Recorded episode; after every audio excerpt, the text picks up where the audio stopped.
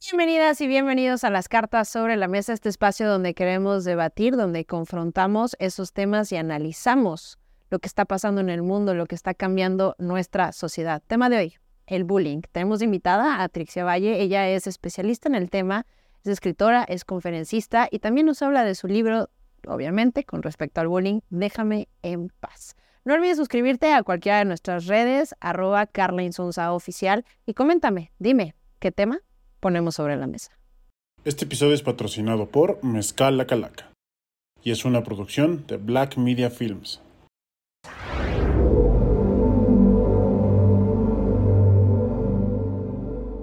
Trixie Valle, qué gusto tenerte aquí y poner este tema sobre la mesa. Carla, muchas gracias. Al contrario, y qué importante poder hablar de esto con ustedes. A ver, antes ya vamos pues molestar a nuestro compañero, ¿no? Porque siempre ha existido el que está gordo, que no sé qué, y te molestas entre, entre los compañeros. Ahora se llama bullying, es como lo conocemos. ¿Qué es el bullying exactamente? El bullying es el acoso constante contra alguien y con intención que va desacreditando a una persona, que lo hace sentir avergonzado.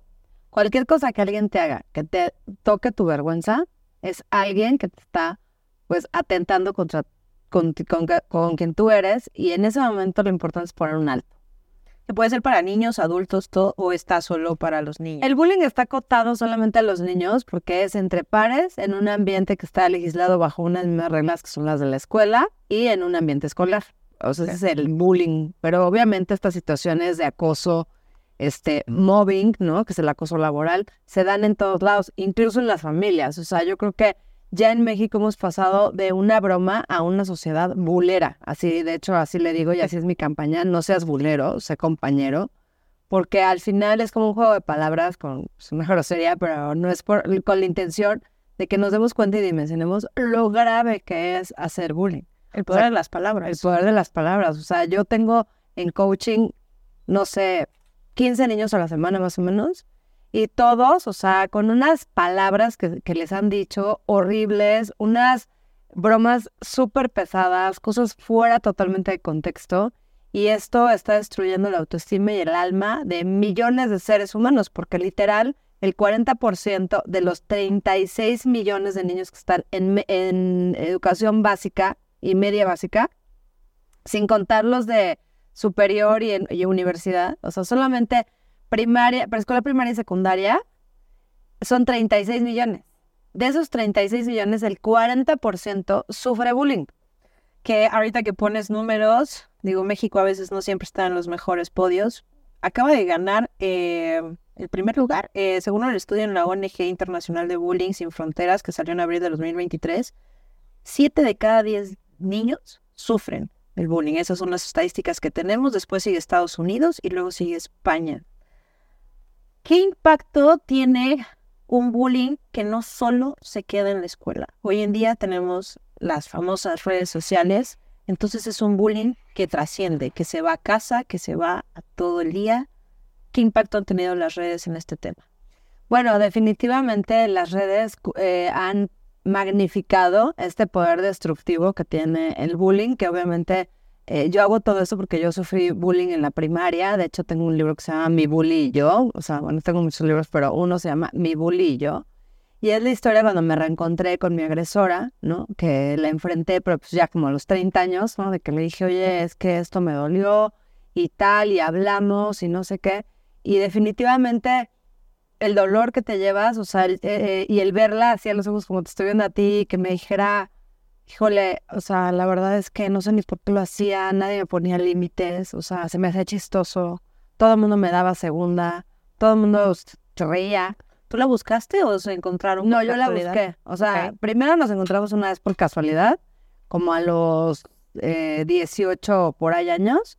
Y este, y me acuerdo que yo así feliz porque hace cuenta que pues me bulleaba, me decían oliva, patas de pollo, porque yo era muy flaca, así flaquitita.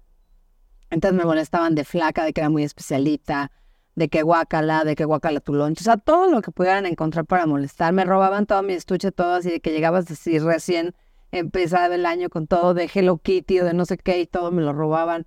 Eh, pero por molestar, o sea, era una escuela de muy, muy alto nivel. Entonces, este, pues era una forma, ¿no? Me escondían la chamarra del uniforme para que me regañaran, o me la robaban, y entonces a mí me regañaban en mi casa. Entonces, había muchas formas, pero ya en sexto de primaria llegaban pues todo el salón, ¿no? Y empezaban, no llores, no llores. Incluso niños de otros salones, porque en esa escuela era ya por materias, como preparación de secundaria, ya llevabas carpeta y por materias, entonces ya no había un titular de grupo, Ok. sino que era, o sea, no era el de español y el de inglés, sino era ya el de science y el de history y el de matemáticas y así.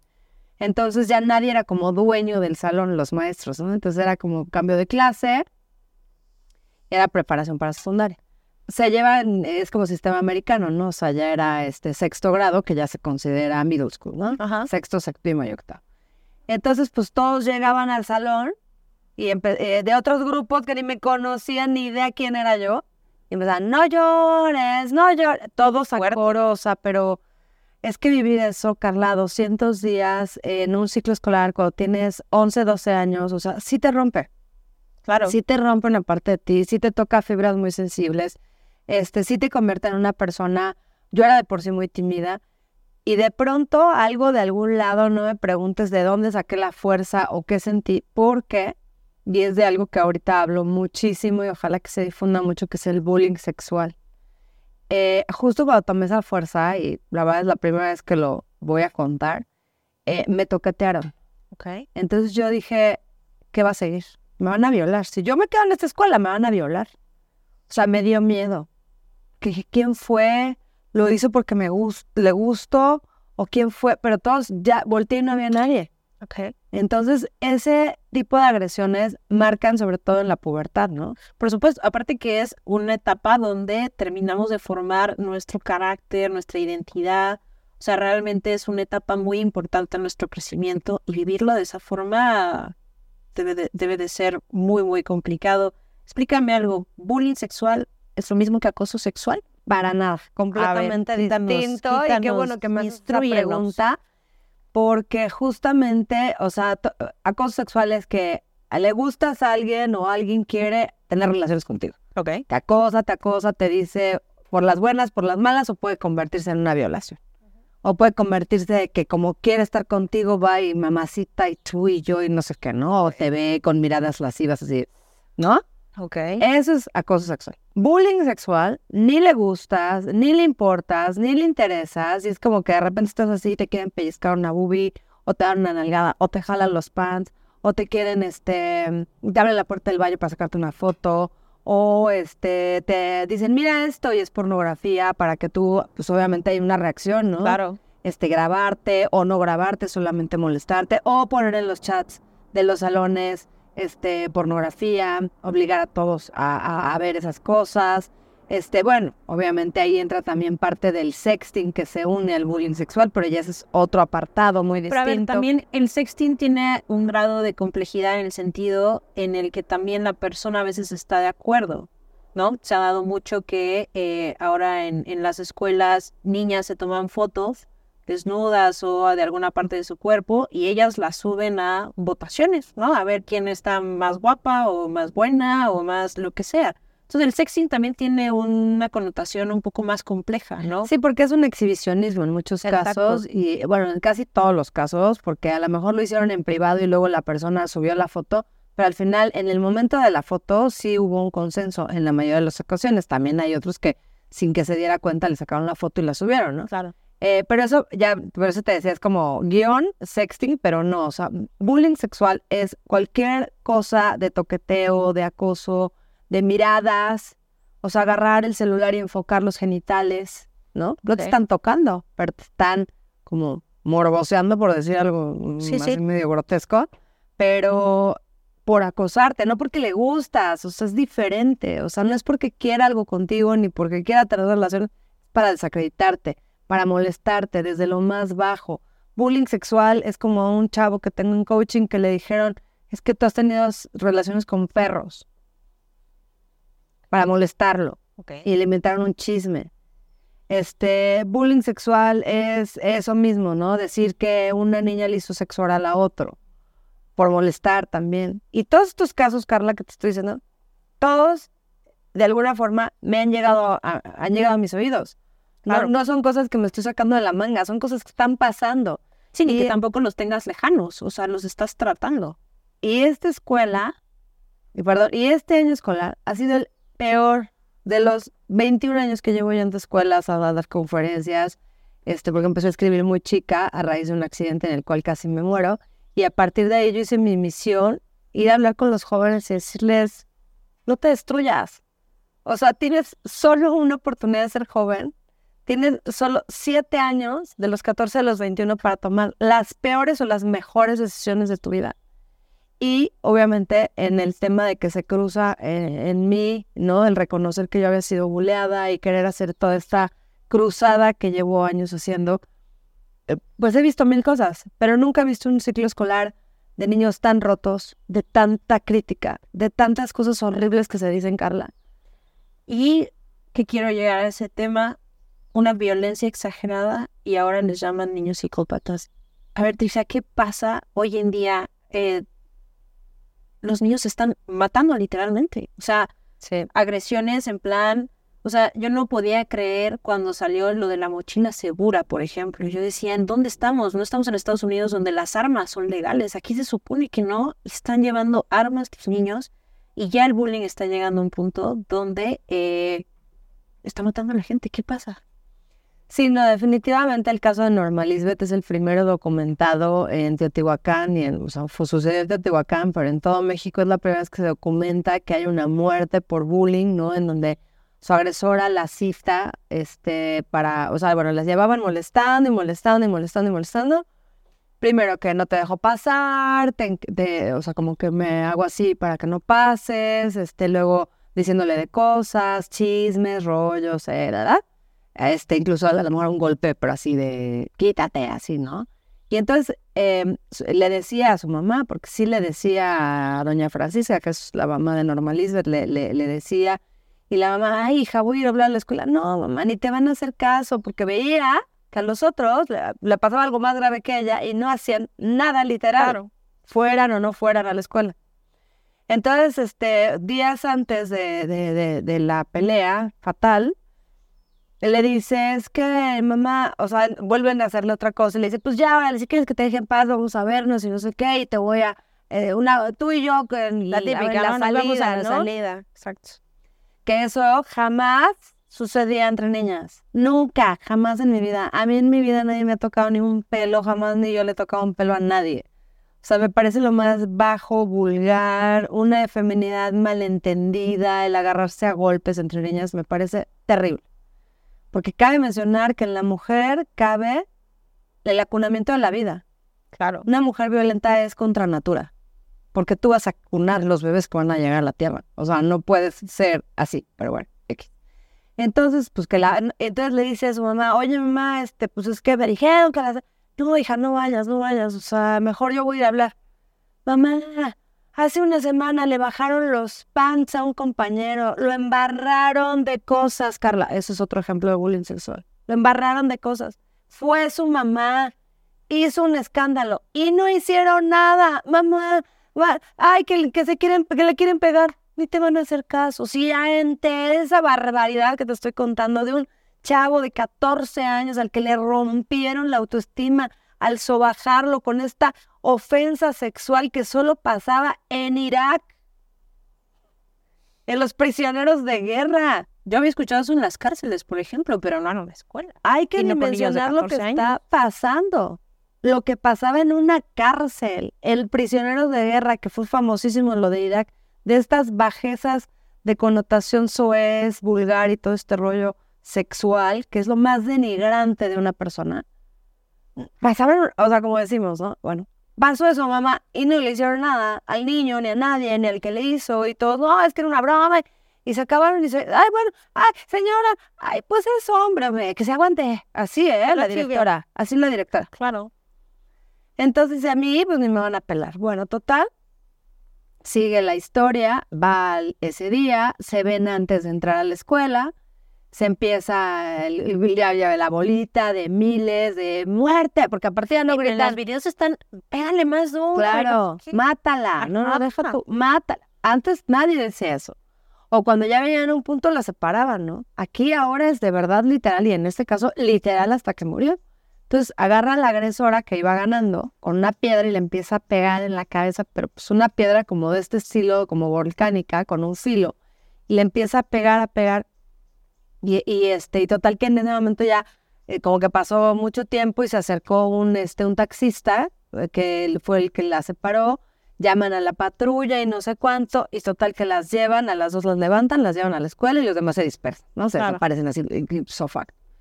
Y total que ya este, las llevan a la escuela y llaman a sus mamás. Entonces llega, señora, siéntense que pasó tal, tal, tal. Es que sus hijas se pelearon. Pues, pelearon. Y tú así de, no señora, no se pelearon. Se agarraron a golpes. Acosaron a golpes a una... O sea, pero su, su versión de la directora, se pelearon. Bueno, entonces las dos van a irse suspendidas un mes porque pues, se pelearon. Y la otra, no, pero es que a mí me estaban provocando y tal. ¿Te peleaste o no?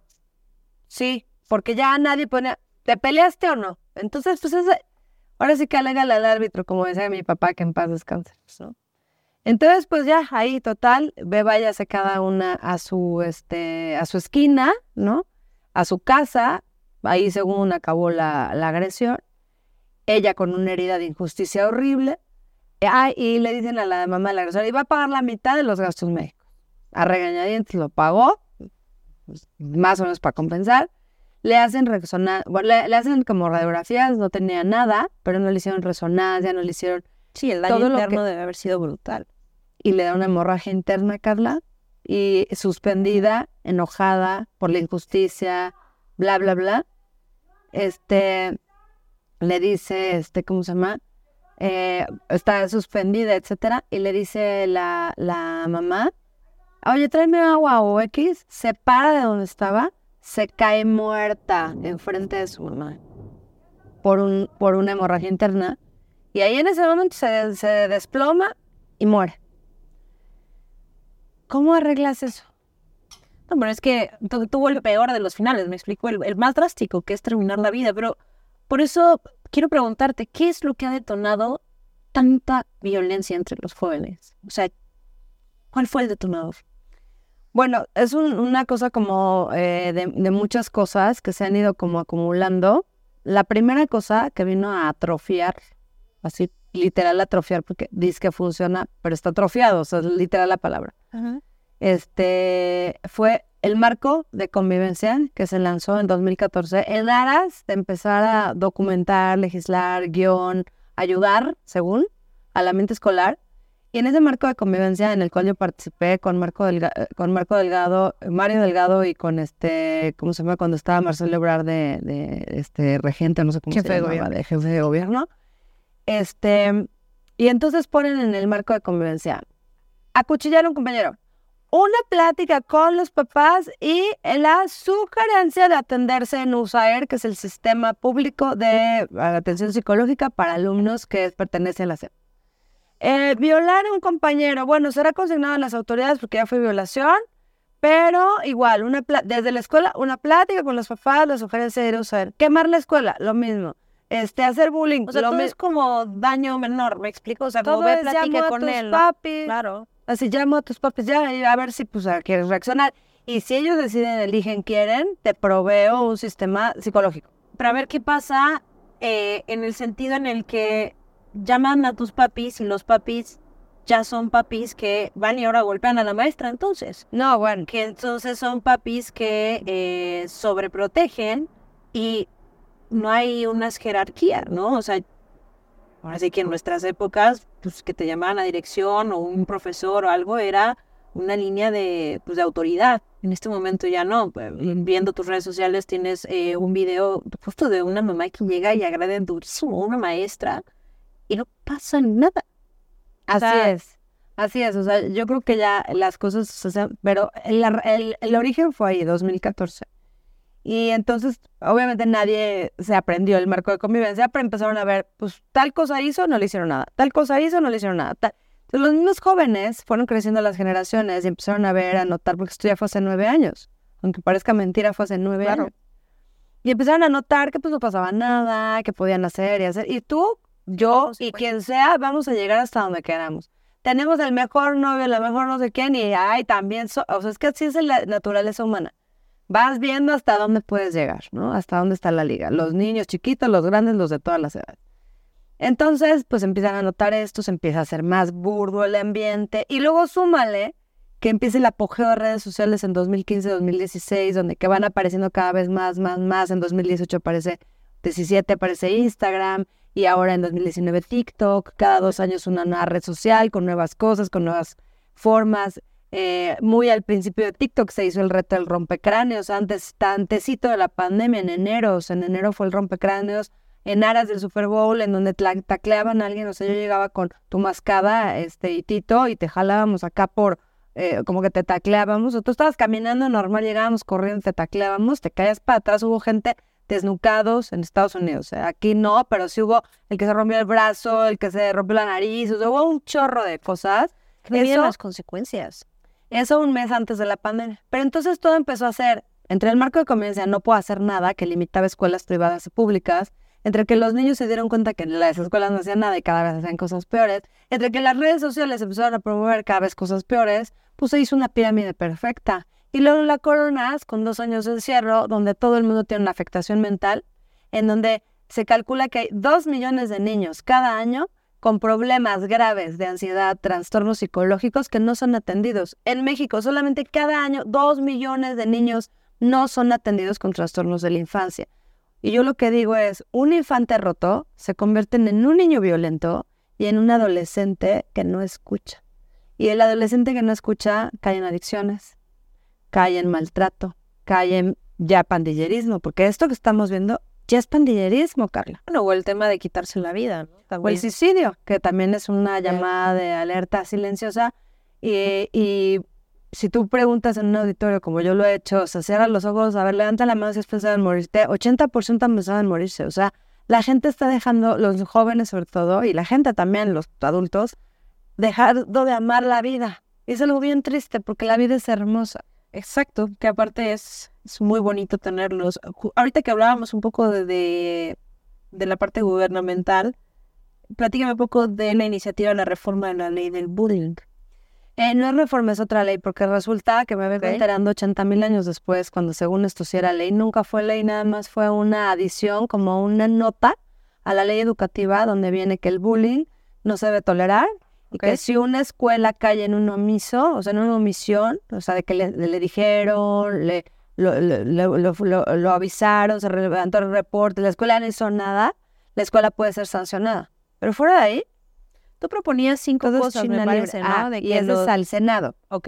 Entonces, esta es una propuesta de ley que ingresé en abril, el 27 de abril, para ser exactos, con el senador Gilberto Herrera de Morena, eh, quien fue rector de la Universidad de Querétaro, que es una persona muy cercana a la educación, que me entendió desde la primera, que cuando lo fui a ver, al día siguiente ya tenía su asesor, a los tres días ya tenía la propuesta de ley, el primer draft, donde yo hice la exposición de motivos y se presentó el 27 de abril. Pero te estoy hablando que yo lo fui a ver el 15 de abril, por decir, y el, y el 27 ya la estábamos ingresando, sellada, firmada y todo. O sea, una persona ultra comprometida con la educación. Yo no lo conocía, no tenía el gusto de conocerlo.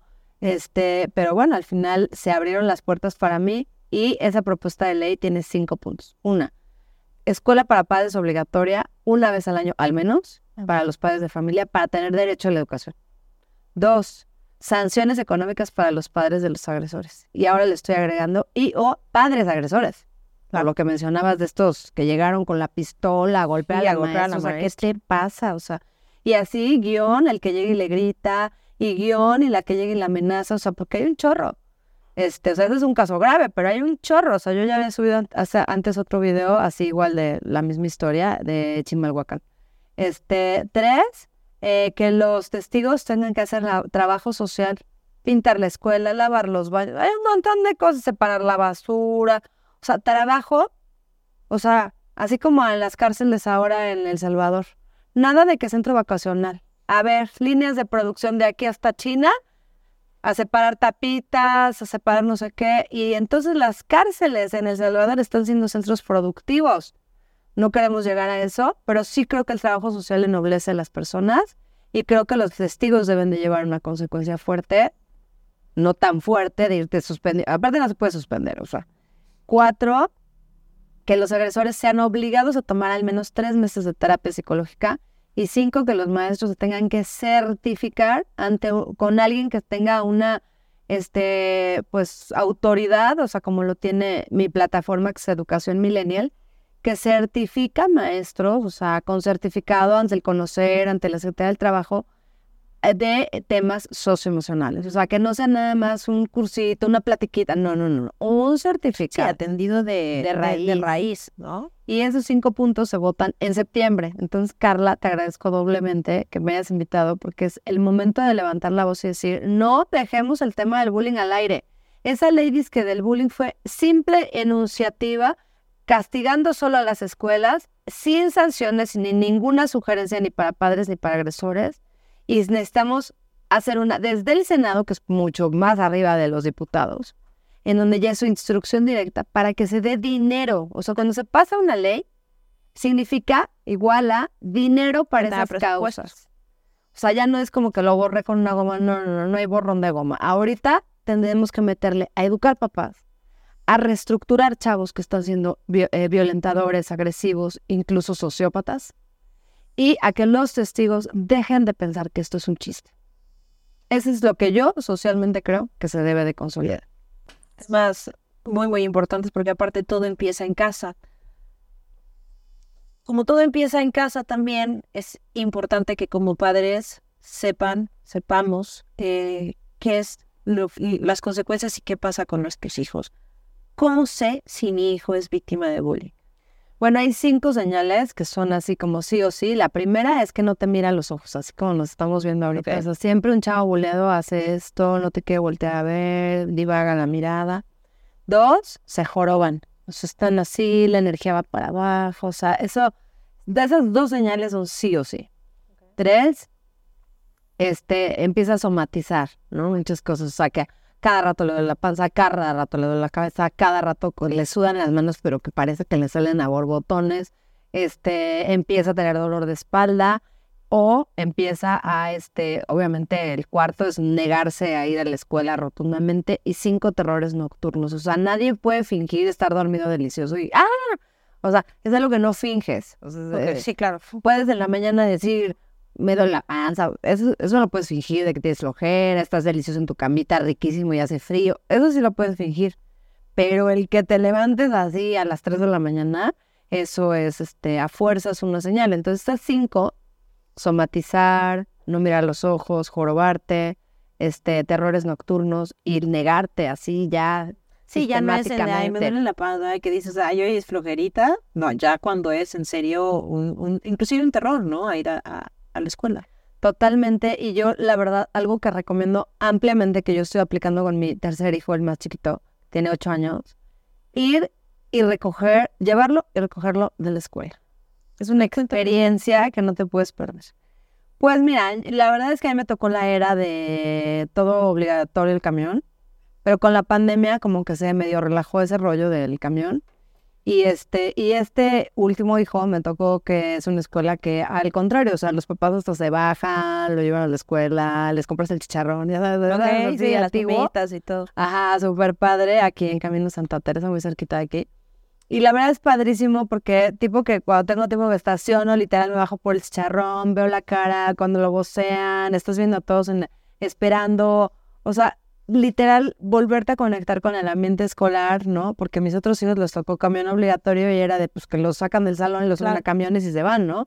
Pero ese ambiente que están jugando y fulanito ya llegaron por ti, no sé qué, este, niños corre a la puerta, ya sabes, y ves a la otra mamá y saludas y, y, y verle la cara, cómo sale, o sea, ese momentito, porque ya en el camión pude ir pensando cien cosas, pero ese momentito de verlo así de, hola Alex, ¿cómo estás? No sé qué, ven, o, ay, bien, súper, ay, no, es que no salía porque estaba jugando.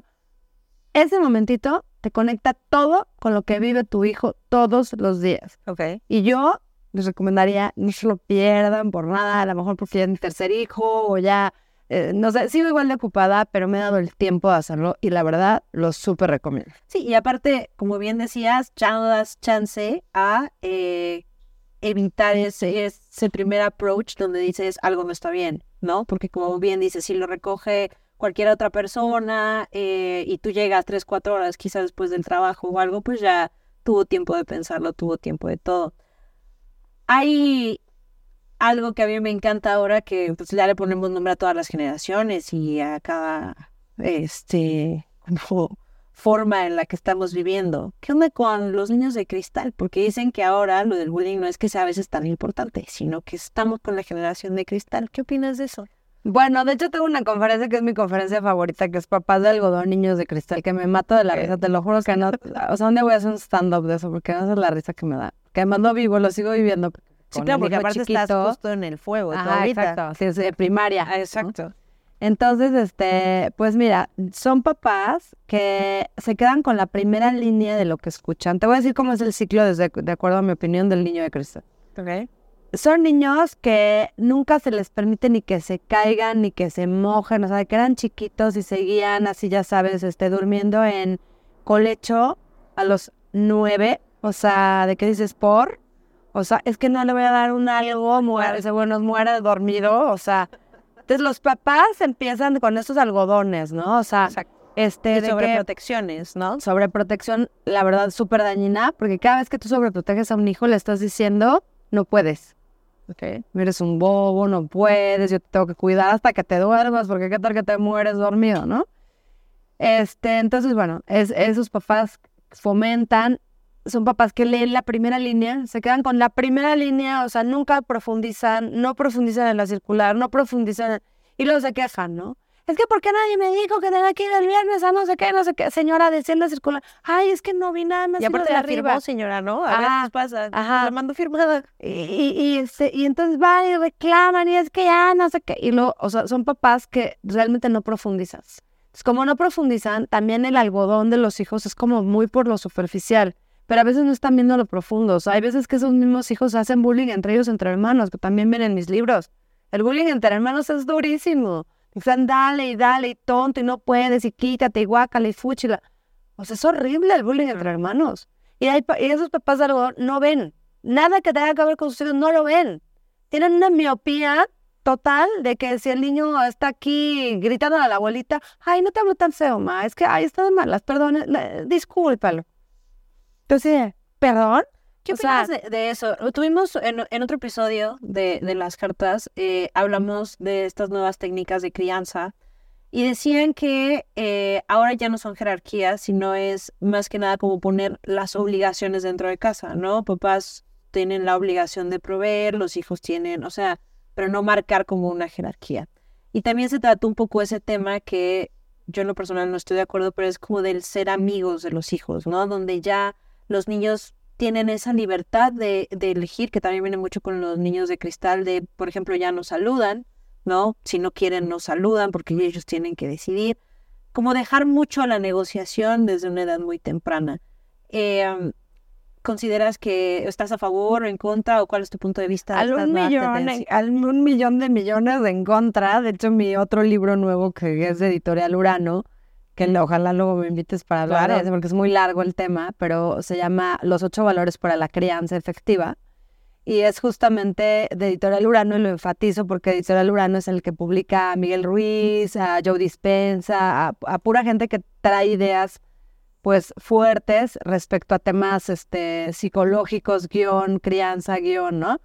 Y ese libro justamente es lo, la antítesis, o sea, sí hay una edad para negociar, pero no es a los tres años.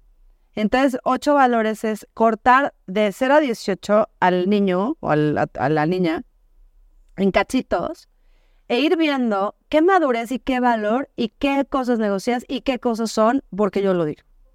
Las jerarquías no se pueden borrar. Si nulificamos las jerarquías, entonces tú, es como decirle a la mamá pata, ay, no le exijas que caminen atrás de ti, oye, eres súper abusiva porque el pato camina atrás. O sea, a ver, la pata es porque está guiando. O sea, la pata no va pidiendo direcciones, se perderían todos. Lo mismo es en la crianza. Ese es el ejemplo más claro de la naturaleza, que hay un orden para las cosas. Entonces, no tener jerarquías, fatal. No, y ser amigo de los hijos, hay que ser amigable con los hijos. O sea, yo puedo, o sea, ser, ay, Ra, ¿cómo te fue?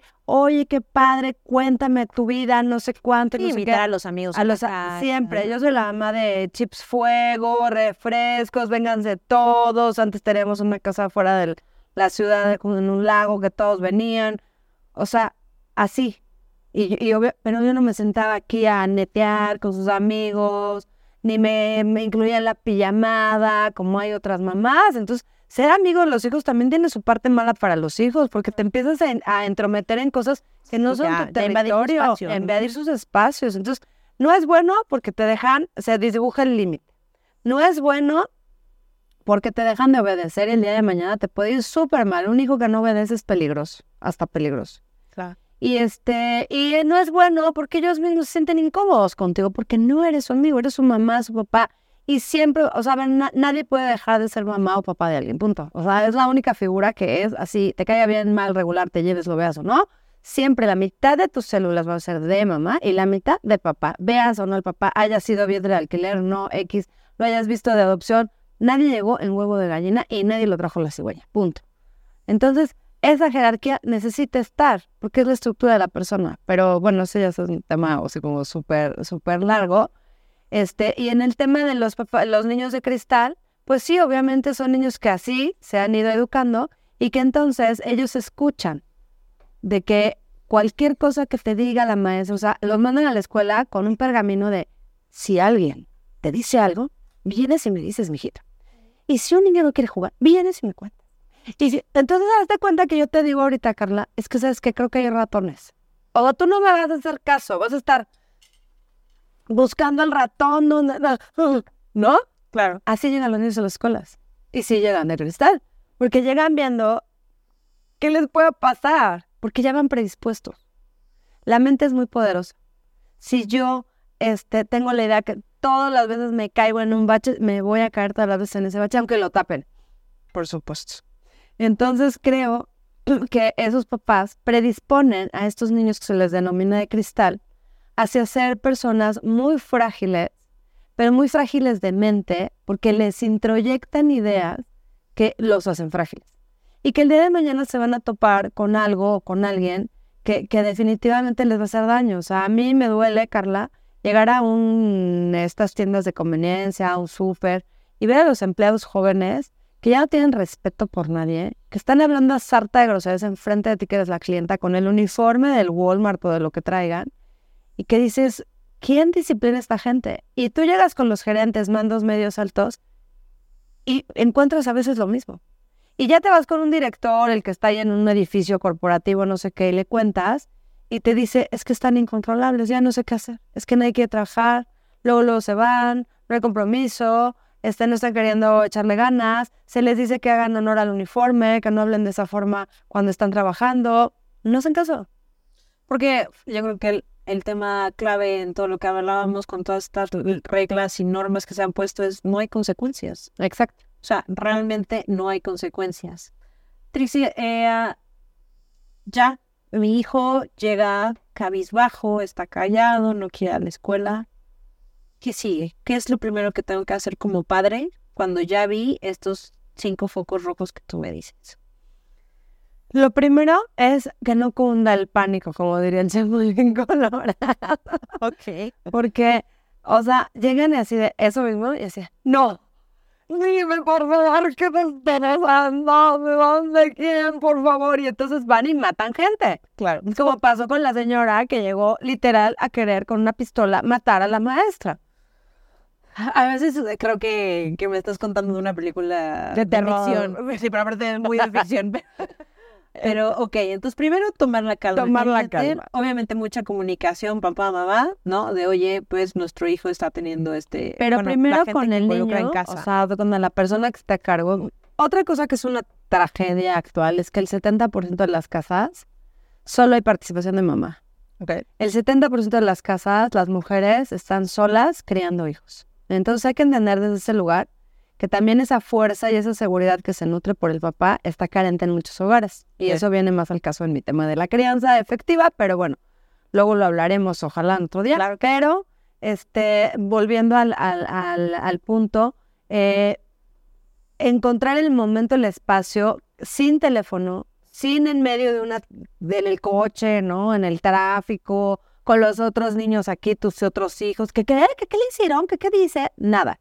Te vas a un café, a un parque, cruzas la banqueta, no tienes un peso, te sales a la calle a caminar, o sea, da igual el tema económico. Es que no tuve para el café, no vayas a un café, o sea, el tema es que aísles el tema, que apagues tu teléfono y que le digas, a ver, cuéntame, ¿qué pasó? ¿Qué, qué, qué, qué fue lo que sucedió? O sea, porque tú puedes volver mágico una banca de un parque. Claro. Puedes volver mágico sentarte en, en el pasto de un, de un parque, en- de un camellón. Y ahí encontrar ese momento mágico de decir, hijito, yo estoy aquí para escucharte, lo vamos a sacar adelante. Yo me comprometo contigo a que seas fuerte y estoy aquí para ti. Aquí está mi corazón para ti. Y entonces en ese momento cambia el contexto y probablemente te va a decir, no, ya nada, ya no, ya no te... Y, y ahí el tema, el segundo tip, no te puedes enojar. Si en ese momento no te quiere decir, ten paciencia. Porque está a dos minutos de abrirse. Lo que pasa es que hay una... O sea, te retraes antes de decir, no, no, ya mejor no te digo nada. O sea, no, no. O sea, tú sigue. Hijito, es que yo estoy aquí para lo que necesites. Puedes confiar en mí, o sea, de verdad. Y entonces a lo mejor, y, y todo el tiempo es, veme los ojos. Porque te van, veme los ojos, vuélveme a verlos. Así, eh, insistir. Y, y si lo insistes, va a llegar, bueno, pues es que todos que... es-". Y entonces, tercera cosa, por favor, urgente, importantísima, escúchanlo. No te enojes y digas, ay, pero no me grites. No te está gritando a ti. Claro, está sacando aparte toda la emoción que trae dentro. Exacto. Pero hay muchos papás que ahí dejan la conversación. Ay, es que me hablaste horrible. O sea, a ver, no se trata de ti. Con los hijos no se trata de ti. Se trata de empoderarlos a ellos. No te están gritando a ti, le gritan a su enojo, a su adolescencia, a su, a su todo, menos a ti. O sea, tú eres lo de menos. O sea, tú eres lo de menos, Sí. es en serio. Y, y bueno, este, ya que escuches, ya que, ya que te cuente, entonces ya tomar las medidas. O sea, es algo solucionable por él, le das las herramientas, un libro, en todos mis libros, ya no quiero ir a la escuela ni entrar a mis redes, déjame en paz, de Editorial Pax, este, cuentos que puedes encontrar, materiales gratuitos de, en todas mis redes, o sea, material hay, ¿no? O sea, me considero la precursora del bullying y pues sí soy la que lleva 16 años monitoreando este rollo. O sea, no sé si soy la mejor o la que mejor les caiga, pero de que he estado ahí todos los días viendo qué pasa, eso sí se los puedo firmar desde 2006. Entonces, este, tercera cosa, si- eh, o sea, la siguiente cosa, si ya no está en tus manos, necesitas, este, acompañarlo, pides una cita, pero algo bien importante, Carla. No es en el pasillo, no es en la salida, no es, Miss, oiga, ya que la, es que Es me que me está están diciendo. Ajá, no es así. Haces una cita formal. Las cosas importantes tienen que tener protocolos y formalidad. Claro. Esto de ser bien compás de todos es una cosa que destruye la sociedad, eso de lo mismo del amigo de los hijos.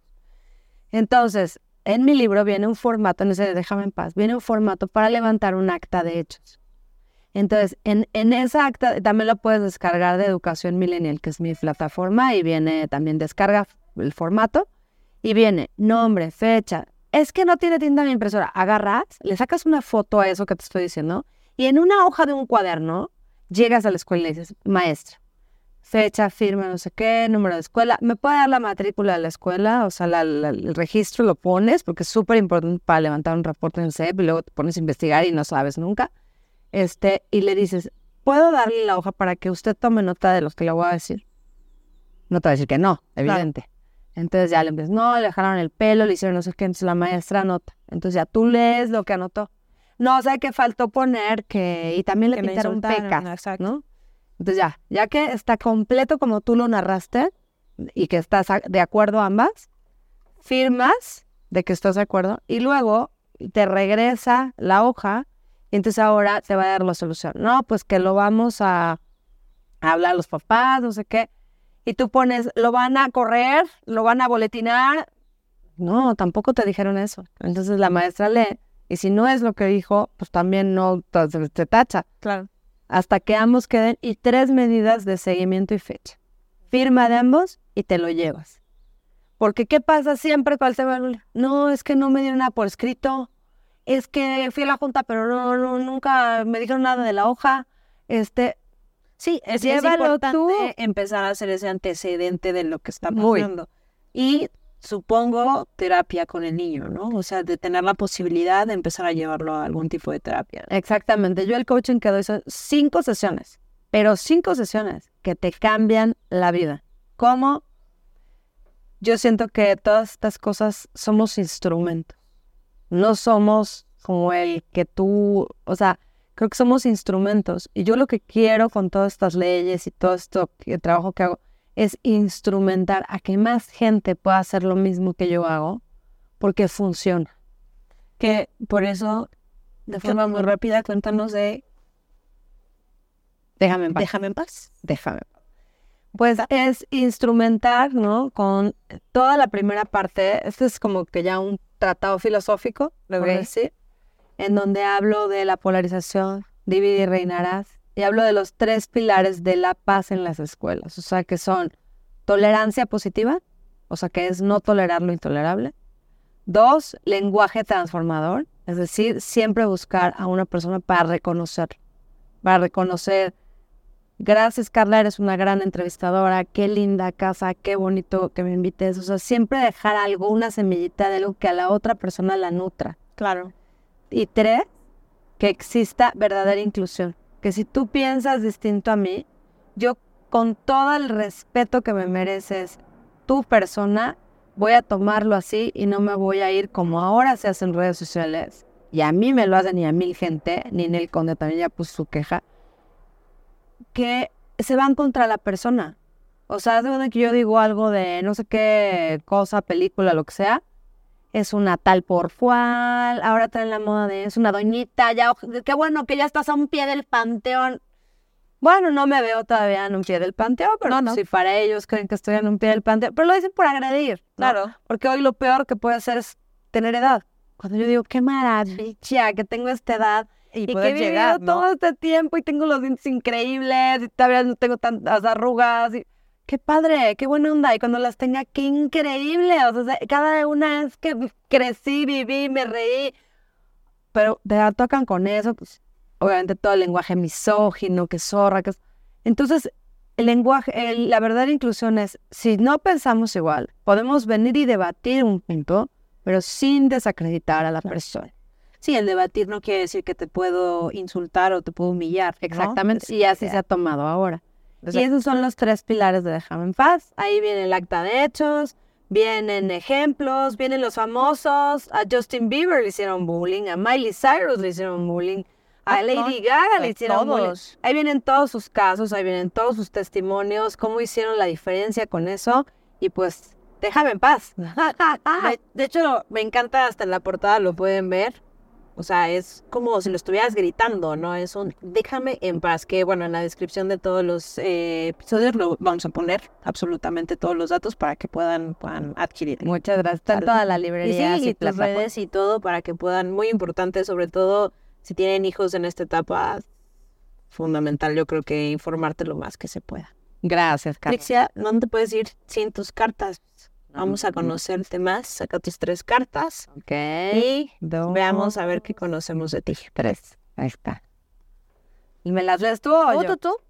Dice, persona que más admiras. Oprah Winfrey, sí o sí. O sea, me parece la persona que más eh, amor transmite al comunicar cosas que a veces no son tan amorosas y que siempre te deja una transformación en sus palabras tan claras tan concisas y alguien que ha hecho no solamente la dignificación de las personas de color, sino de las mujeres y de las empresarias y de OWN, que es su OWN Network, o sea, su, es Oprah Winfrey Network, ¿no? Pero es OWN como mío. Y, bueno, la super admiro. Ok. Dos, tu placer culposo, música, hábito, comida. Mm, ¿Cuál será mi placer culposo? Este, que siempre después de una conferencia amo el Kinder de Liz. ¿Ah, sí? Y cuando no doy conferencias, hablo mucho, me da un chorro de hambre y me compro mi Kinder de Liz y me lo como. Delicioso es mi chocolate favorito de favoritos de favoritos. Ok. Si pudieras regresar el tiempo, ¿cambiarías algo en tu vida? Ay, pues mira, yo creo que he tenido una vida muy polémica. Mm, he tenido, pues para mucha gente, cosas que no son tan buenas, por llamarle a las cosas buenas y malas. Pero viéndolo en retrospectiva, creo que no cambiaría nada porque si no, no sería la persona que soy. Claro. O sea, la pandemia para mí fue horrible. Este, poquito antes de la pandemia tenía un super puesto, dinero, la, todo. Y este, y por un chisme de redes, perdí todo eso por defender los valores. Y entonces, pero como le di en el talón de Aquiles a alguien, pues eh, de ahí me decidí ir a vivir a Cancún. Este, y a las dos semanas, Carla, empieza la pandemia y todas mis conferencias que tenía para ese año se cancelan. Y así dos años y medio cancelado todo y solo tenía mi programa de tele, que por eso me fui a vivir a Cancún. Obviamente cuando estaba en medio del huracán decía, o sea, por favor regresenme a mi casa en México, regresenme a mi chava, ¿por qué hice ese video? ¿Por qué hice...? Pero al final la campaña se quitó. Soy la primera persona civil que han quitado una campaña con un videíto. Este, aprendí muchísimo logré dominar a mi ego, digo, nunca está bien dominado, ¿no? Pero pues ahí la llevo mucho más que antes. Y aprendí a tener la humildad que te da el fracaso. Ok, qué bonito. Y no lo cambiaría por nada. Muy bien. Trixia Valle, qué gusto haberte tenido. Gracias por esta plática y gracias por toda la labor que estás haciendo porque seguramente no ha sido solo un granito de arena, ha sido muchos que ojalá hagan una mejor sociedad. Así que gracias, por platicarnos e instruirnos en este tema que es el bullying. Muchas gracias a ti, Carla. Considérame tu amiga. Gracias, igualmente. Y ustedes ya saben, suscríbanse, pongan campanita. Todos los martes son martes de Cartas sobre la Mesa, pero sobre todo escríbanos, porque los leemos a todos, y díganos qué tema ponemos sobre la mesa.